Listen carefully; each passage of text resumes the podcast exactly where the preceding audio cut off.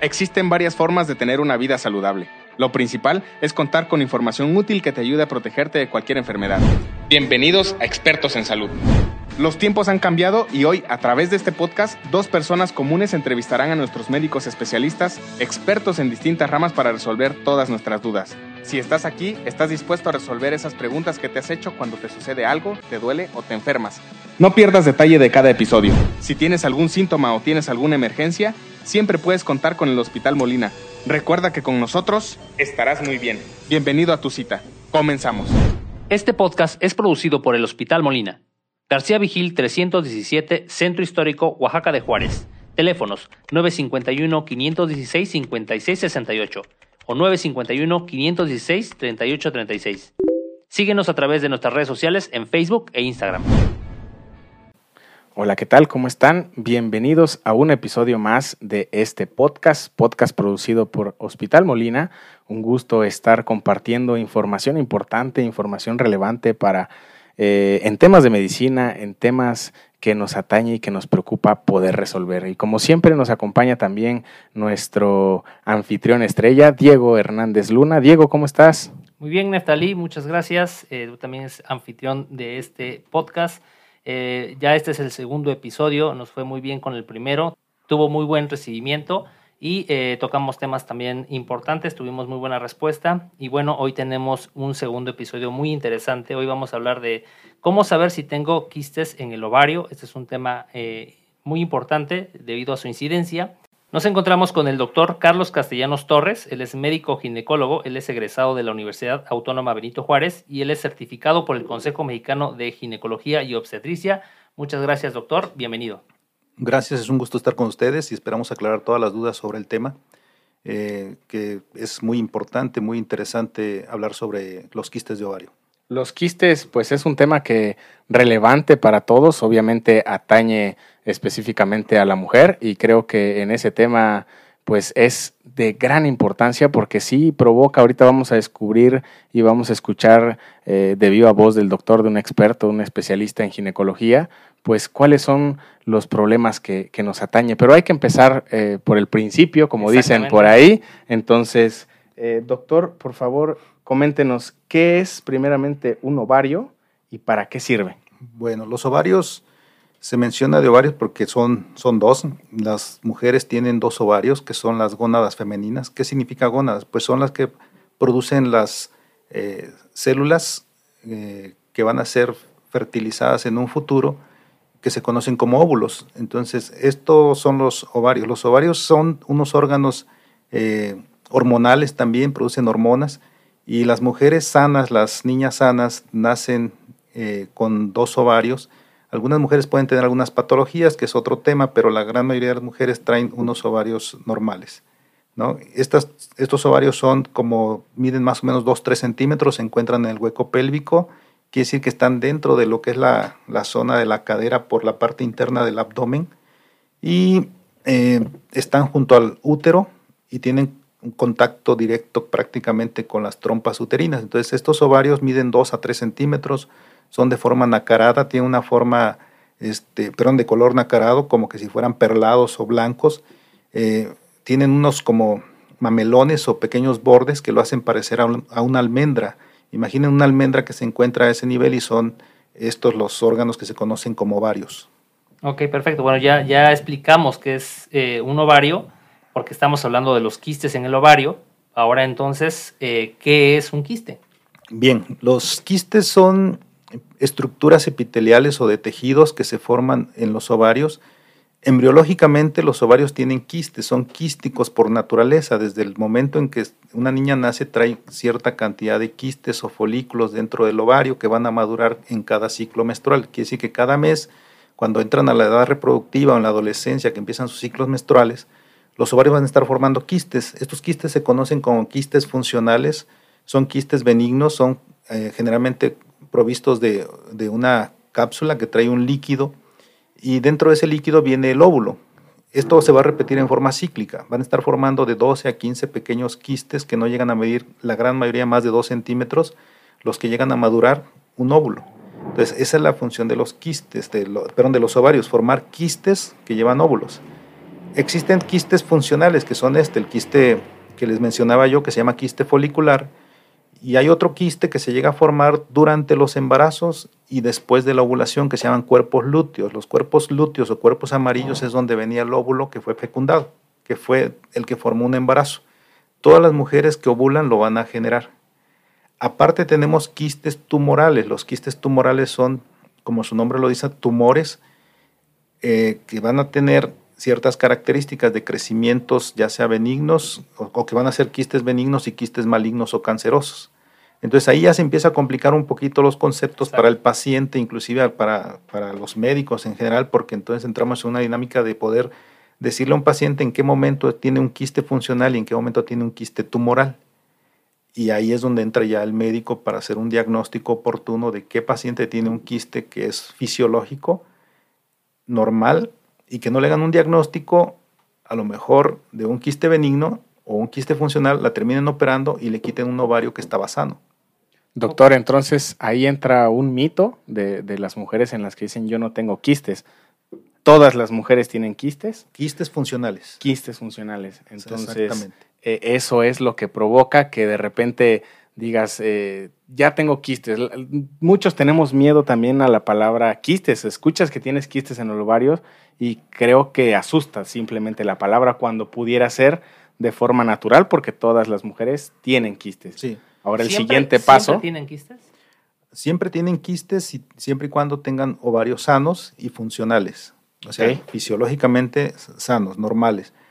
A todos nos preocupa, nosotros somos hombres, lógicamente la gente sabe que está escuchando nuestra voz, somos hombres los que estamos aquí, pero tenemos esposa y tenemos algunos hijas y nos preocupa que le digan y le hagan un diagnóstico a algún familiar de un quiste en el ovario. Luego, luego lo relacionamos con un tumor y nos espantamos. Eh, no, hay que saber si ese quiste que le están diagnosticando al paciente, en qué periodo del ciclo menstrual hicieron un diagnóstico del, con ultrasonido o la tomografía, etcétera, cuánto mide el quiste, cuáles son las características del quiste para poder saber si es funcional, si es tumoral y si es tumoral, si es cáncer o es benigno, porque existen tumores benignos que no va a pasar absolutamente nada. Lo únicamente lo que va a pasar con la paciente es que si ese tumor o ese quiste tumoral crece, le va a dar síntomas, que eso podemos platicar ahorita. Entonces, eh, bueno, lo primero, como dices tú, Neftali, creo que también yo tenía el mismo concepto. O sea, cuando te dicen es que tengo quistes en el ovario, yo pensaría que está mal, ¿no? Que es algo que está sucediendo, eh, está, está sucediendo algo malo. Y entonces es importante o bueno saber que, bueno, todas las mujeres tienen quistes. Ahora, ¿podría eh, darse la situación de que no tenga quistes? Podría ser la situación de que no se vean ultrasonográficamente los quistes, pero que tenga microscópicamente quistes. ¿Qué pacientes ya no tienen quistes, entre comillas, funcionales? Las pacientes posmenopáusicas o que entran en un periodo de menopausia, se les acaban los folículos que traían o los quistes que, están embriológicamente muy, muy microscópicos y que van a llegar a formar un óvulo. Eso se llegan a terminar en la menopausia. Entonces podríamos hablar de que las pacientes posmenopáusicas ya no tienen quistes, se les acabaron. Exacto.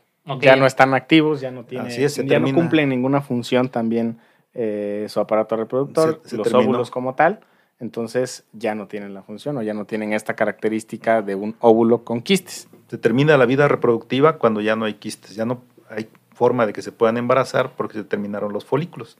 Entonces también podríamos eh, afirmar que los quistes ayudan de una u otra forma a que pueda generar vida, a que se pueda eh, generar el periodo menstrual. Así es, para poderse embarazar necesitan ovular. Si una mujer ovula, tiene la capacidad reproductiva o fértil de poder tener un bebé.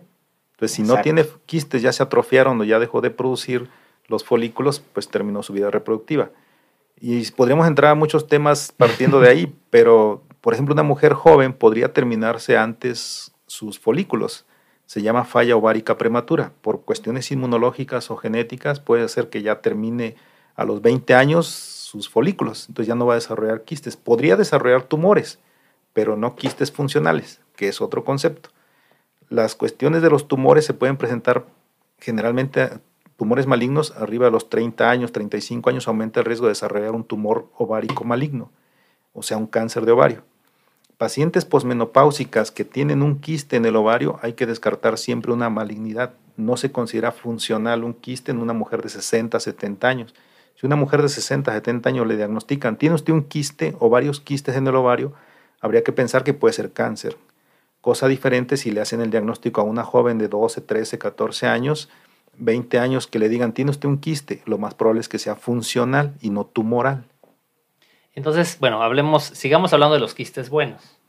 Eh, hablamos que sí son, eh, ayudan de alguna manera a generar el ciclo menstrual. ¿Qué puede hacer una persona, qué puede hacer una mujer para mejorar este, este ciclo?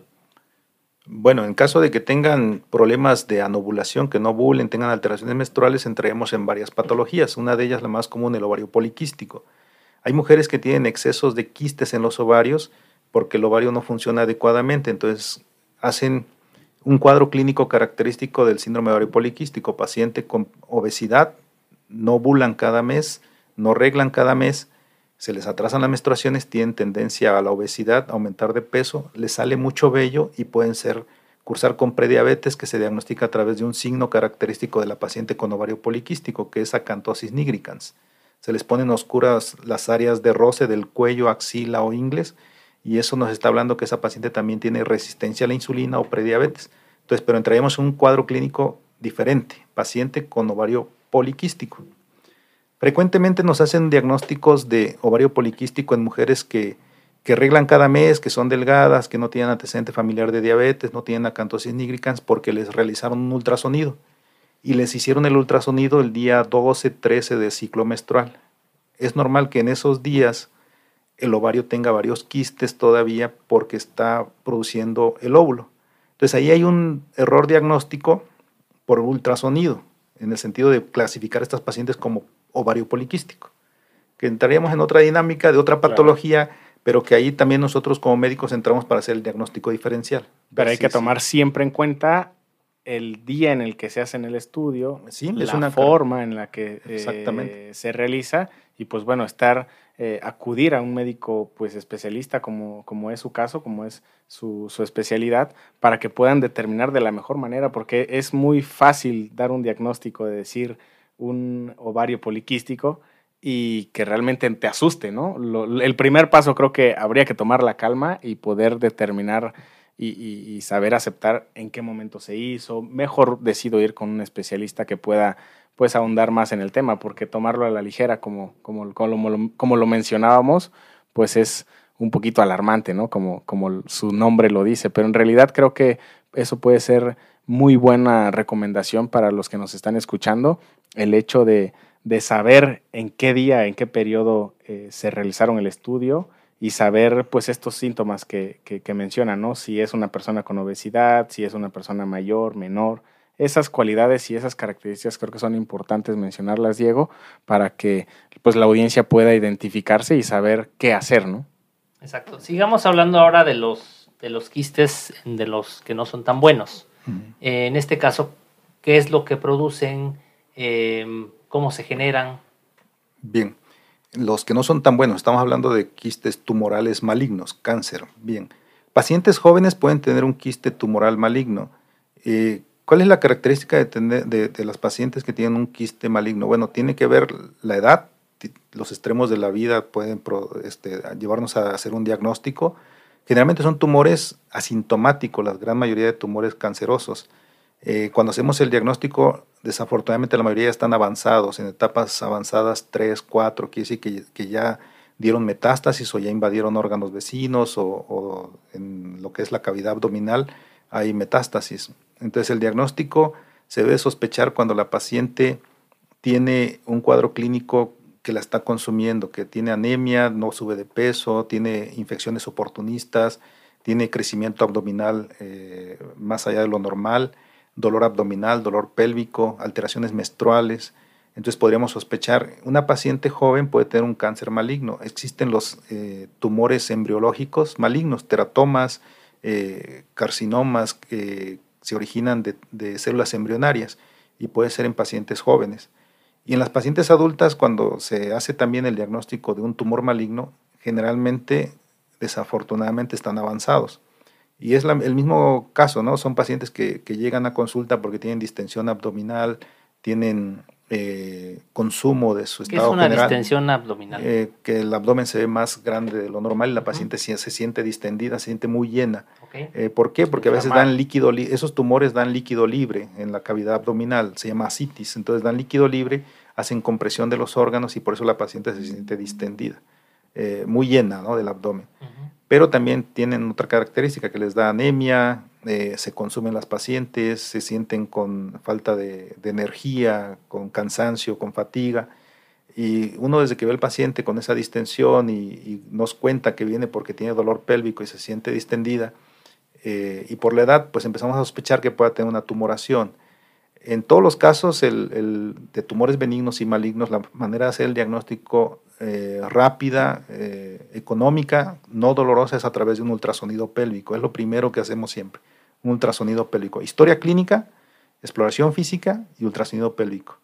Y de ahí, dependiendo del tipo de tumor que encontremos, si sospechamos malignidad, solicitamos marcadores tumorales y a lo mejor ya una tomografía, una resonancia magnética, radiografía de tórax para ver si no tiene metástasis a pulmón, pruebas de funcionamiento hepático, biometría hemática, estudios de laboratorio que nos hacen ya preparar al paciente para lo que viene y corregir algunas cosas. Por ejemplo, si es diabética, mejorarle su glucosa antes de someterla a un tratamiento. Si es hipertensa, lo mismo. Si es una paciente que tiene anemia, pues corregir la anemia. Y tumores malignos ya no los maneja el ginecólogo, los tumores malignos los maneja el oncólogo. Nosotros como médicos generales o especialistas ginecólogos generales también, o cualquier ginecólogo o médico que haga diagnóstico de un tumor maligno, debe derivar a la paciente con el oncólogo, que es el que se va a dedicar ya al tratamiento. ¿Qué hace el ginecólogo? El ginecólogo trata los tumores benignos y funcionales o alteraciones funcionales del ovario. No se mete a tumores malignos. Es otra área, es otro especialista. Digamos que ya pasaría al tema de oncología, ¿no? De oncología, sí, ya sea que se derive a un oncólogo, cirujano oncólogo o un oncólogo general para que ya lo derive al paciente y le hagan los estudios complementarios. Si es que uno se quedó eh, con un diagnóstico a la mitad, por ejemplo, no hice bien el diagnóstico, me faltó algo, bueno, el oncólogo se encargará de solicitar los demás estudios necesarios. Complementar Sí, esa información. Así es. ¿Hay- ¿Existe alguna manera de prevenir eh, los quistes eh, malignos? No, el paciente que desarrolla un quiste maligno eh, generalmente es porque tiene antecedentes familiares de algunas tumoraciones, son pacientes que tienen ya antecedentes eh, oncológicos, entonces eso predispone más a que puedan tener ciertos tumores. Hay eh, relaciones ahí que se mencionan a veces que los anticonceptivos podrían producir cáncer y todo esto, y ha demostrado que no. Entonces los anticonceptivos no producen cáncer de ovario, al contrario, pueden prevenir el cáncer de ovario, no, no, no producen cáncer de ovario. ¿Por qué? Porque los anticonceptivos lo que hacen es mantener en reposo al ovario, que no se, se funcione en el momento que están tomando el anticonceptivo, entonces está en reposo. No es que lo haga eh, trabajar de más, entonces no habría por qué producir un tumor tomando anticonceptivos o algunos ciertos medicamentos. Sí hay sustancias que podrían llegar a, predisponerte a cáncer, ¿no? Sabemos que todos los este, componentes químicos que traen actualmente los alimentos se han relacionado con diferentes tipos de tumores. Entonces ahí podría haber alguna cuestión, pero ahorita prácticamente todos los alimentos traen conservadores químicos, etcétera. Tenemos que volvernos muy orgánicos para prevenir, tener una vida saludable y demás, pero la genética no la podemos cambiar, entonces no hay manera de prevenir que un tumor embriológico le salga a un paciente. Por eso mencionan siempre el uso excesivo de este producto puede ocasionar, ¿no? Al final los excesos son los que te llevan o te conducen a contraer cierto tipo de enfermedades Sí. o algún padecimiento, ¿no? Eh, lo que tú comentabas ahorita, preguntaste ahorita, para mí lo que se me ocurre es esto, ¿cómo podemos hacer un diagnóstico oportuno de un tumor maligno o saber que es un tumor funcional?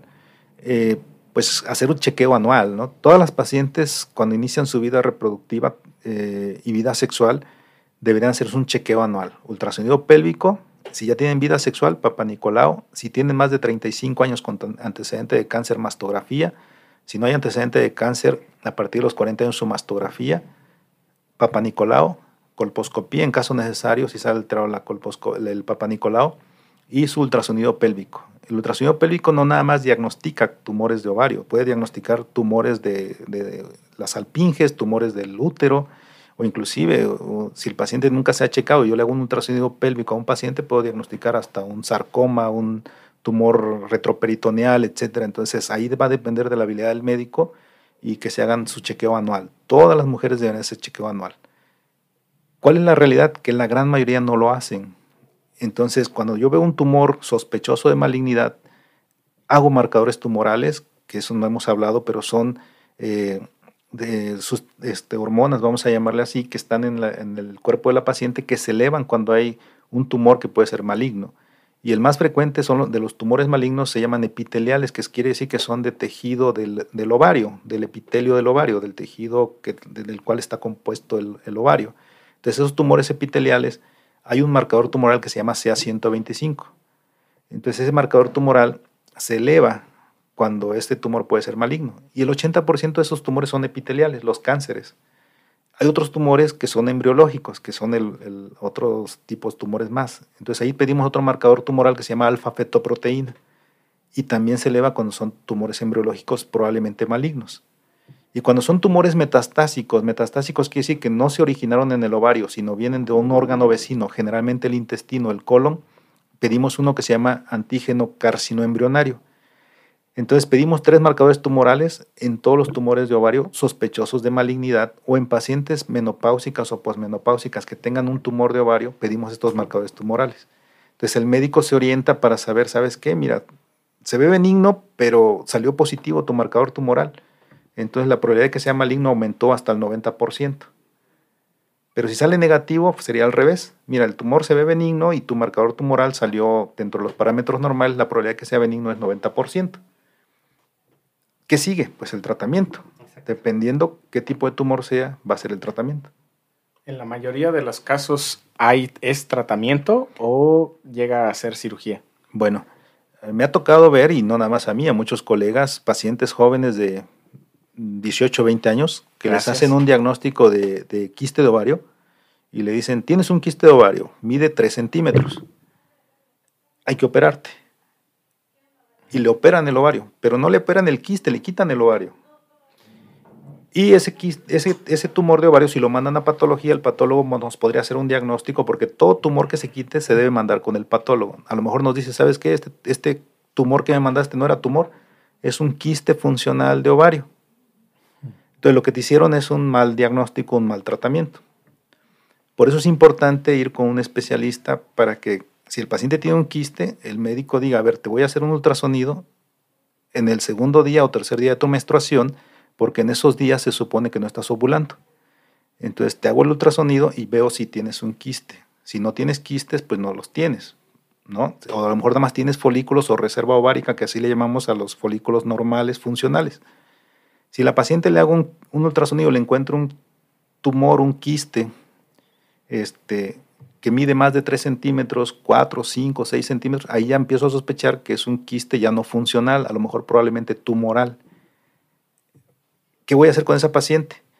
Si yo sospechara que fuera funcional y es un quiste que le alteró la menstruación, porque esos quistes también producen hormonas en ocasiones, bueno, no en ocasiones, producen hormonas, a lo mejor le alteró la menstruación, le voy a dar un medicamento anticonceptivo tres meses y el quiste a lo mejor se absorbe. 80% de probabilidades de que se absorba ese quiste funcional cuando son quistes líquidos, porque no hemos hablado de las características de los tumores, pero bueno, cuando son líquidos se absorben. Entonces ese quiste se va a absorber y el 80%, está demostrado que el 80% de esos quistes funcionales que alteran la menstruación, que no miden más de 6 centímetros, desaparecen en forma espontánea, el 80%, sin tratamiento. Con un seguimiento ultrasonográfico a lo mejor la paciente ni se hubiera operado ni le hubieran quitado el ovario.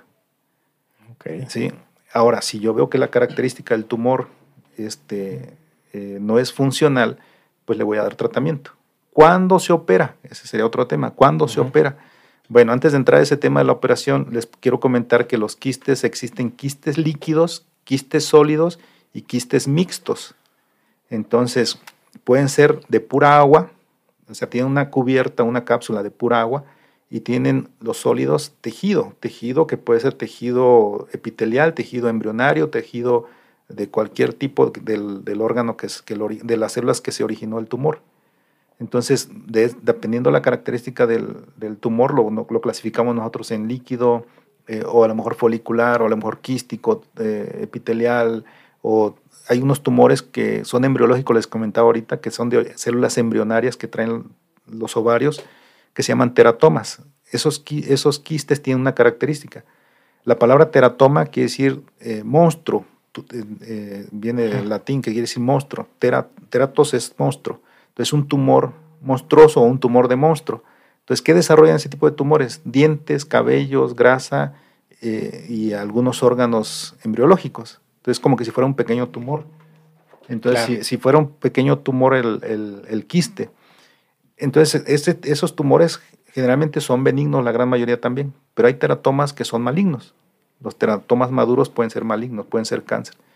Entonces, nosotros vamos a hacer un diagnóstico dependiendo las características ultrasonográficas, clínicas y, lógicamente de los marcadores tumorales para poder hacer un diagnóstico de probable benigno o maligno.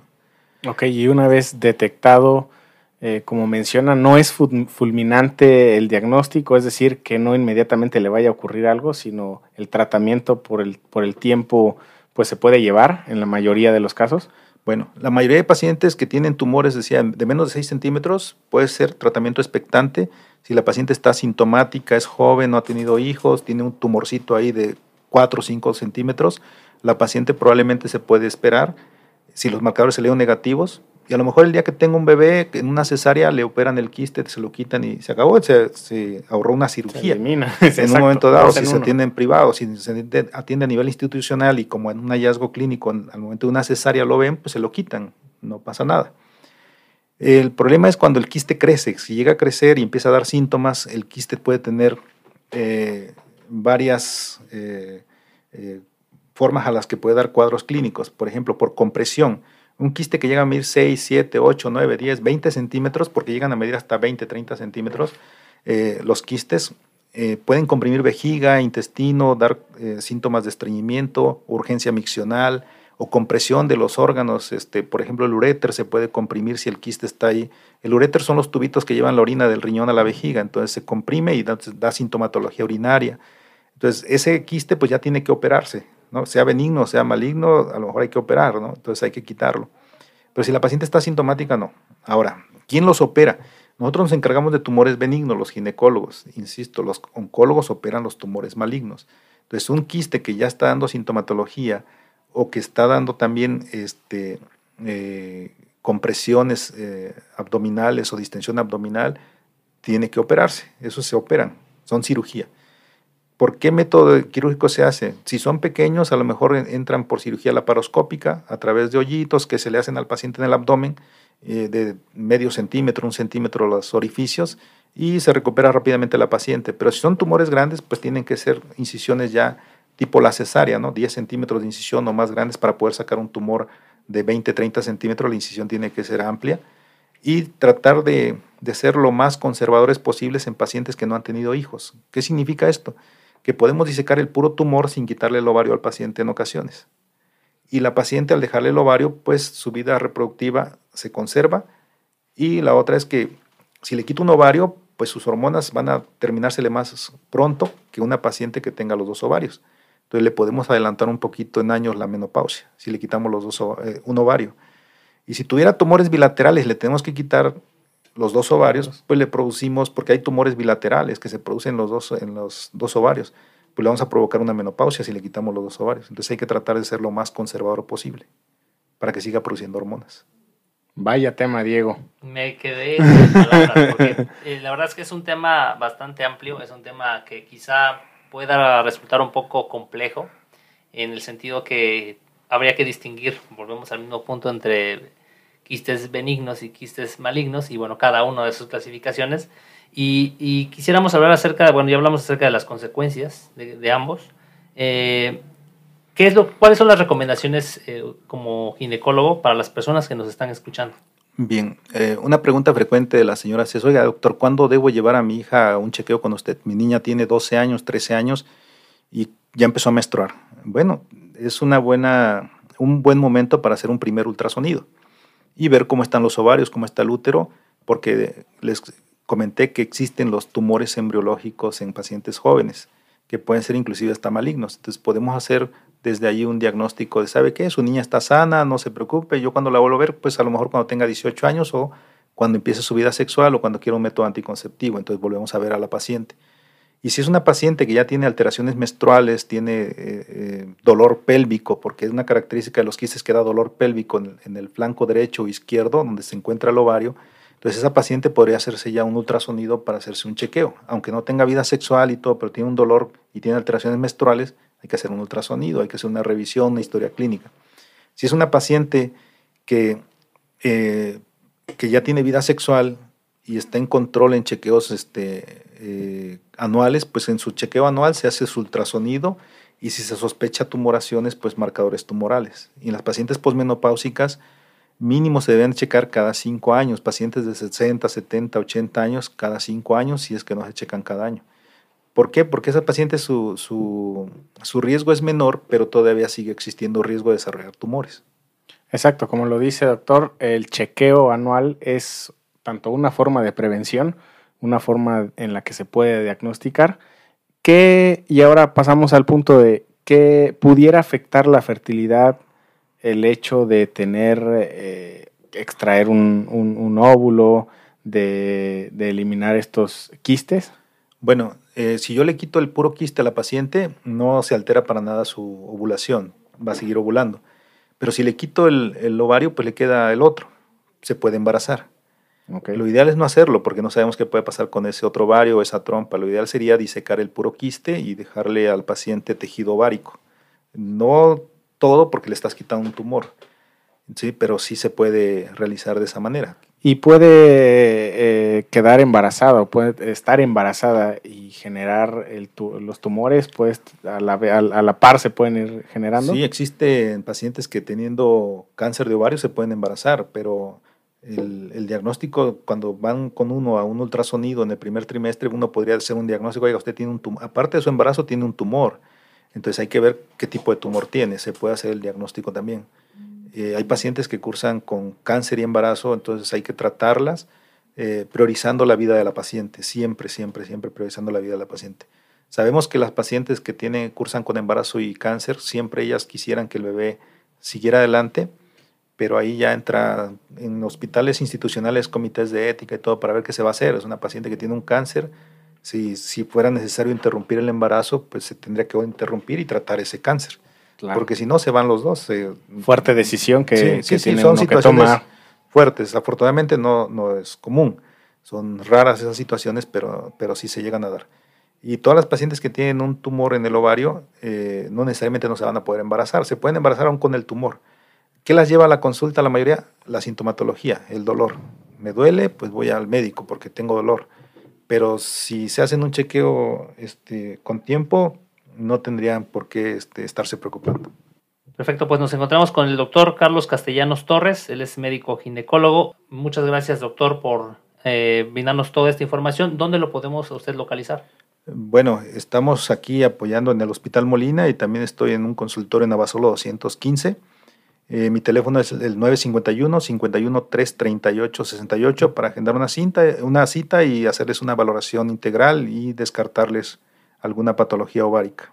Pues doctor, muchísimas gracias por esta información eh, que nos acaba de proporcionar. Si ustedes están en, algún, eh, en alguna de estas situaciones, si tienen algún síntoma, no duden en contactar. Estamos en el Hospital Molina, por supuesto, especializados en poder atender este tipo de patologías, este tipo de eh, enfermedades. Y pues bueno.